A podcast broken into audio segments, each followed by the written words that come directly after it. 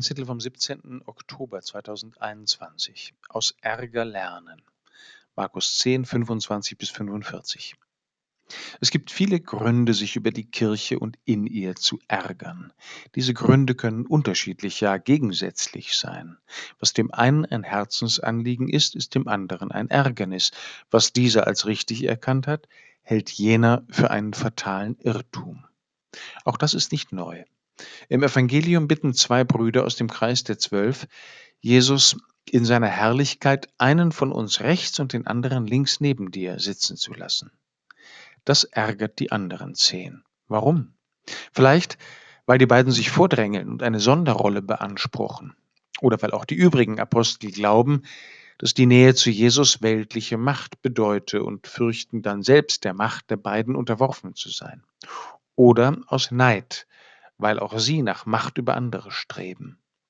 Lauter gute Gründe, sich zu ärgern. Ich kenne diesen Ärger, aber ich kenne auch die Versuchung der Macht. Manchmal ärgert mich an anderen, was ich in mir bekämpfe.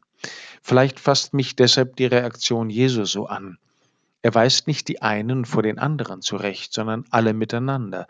Was er sagt, gilt allen gleichermaßen. Die Mächtigen in der Welt missbrauchen ihre Macht. Bei euch aber soll es nicht so sein. Wir sollen die Nähe Jesu suchen.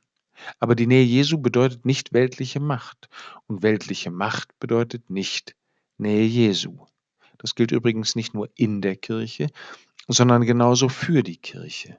Wir sollten daher nicht bloß von der Macht in der Kirche sprechen, sondern auch von der Macht der Kirche, die sie gesellschaftlich und wirtschaftlich sehr weltlich beansprucht und zu erhalten sucht. Die Nähe Jesu und der Dienst, zu dem er uns ruft, sind anders. Sie bedeuten mit ihm, den Kelch der Liebe zu trinken, die bereit ist, an den Menschen und für die Menschen zu leiden.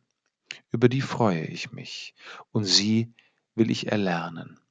Komisch. Manchmal fängt dieser Lernprozess damit an, dass ich mich über andere ärgere.